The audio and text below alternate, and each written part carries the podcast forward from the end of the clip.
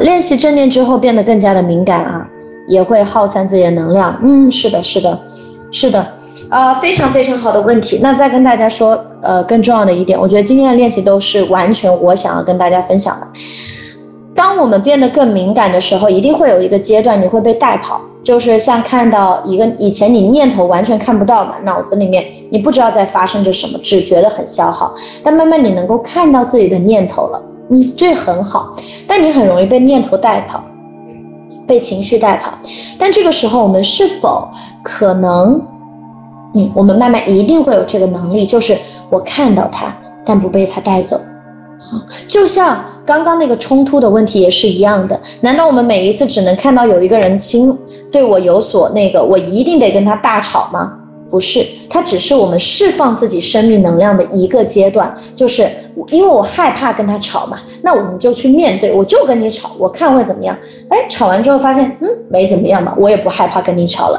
那慢慢这里面就有选择的空间了，我可以选择在这个当下，我是否要跟他吵架。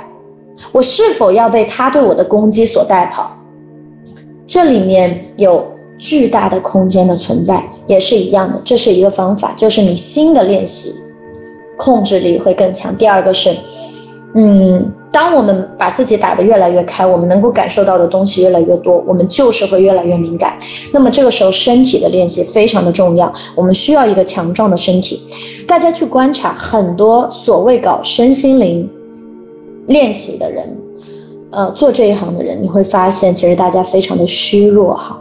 为什么？就是因为大家搞能量层面的东西太多了，但有的时候还是在头脑里的。嗯，但身体其实非常非常的重要。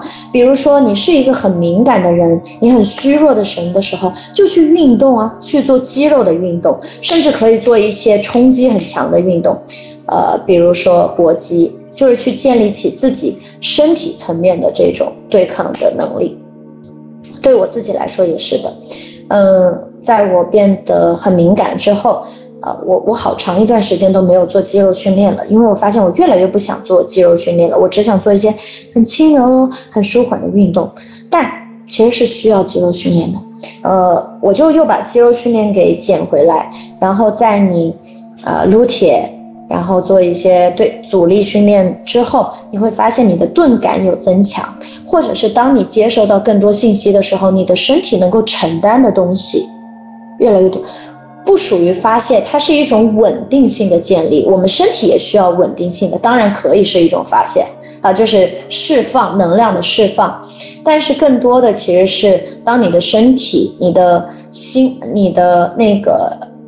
身体越来越阳气越来越足，越来越强壮的时候，其实你的心力也会越来越足。身心是一体的，而身体的运动真的是必不可少的。但是这一点非常非常容易被忽略，非常非常容易被忽略啊！因为我我说实话，我线下见这么多小小伙伴，我发现我们的用户里面喜欢运动的就很少。就非常非常少，大家可能就是不喜欢运动，然后喜欢静态的东西，然后练冥想，呃，练的越多越不喜欢运动，嗯，可是这个完全不是冲突的，它是一种习惯的建立，也是一种模式的打破，所以呃，鼓励大家多去做一些身体的运动。你每天要是你你不开心了，对不对？呃，有时候堵住了，对不对？你又没有办法跟那个人去直面冲突，那你先去跑三公里，然后再回来打坐。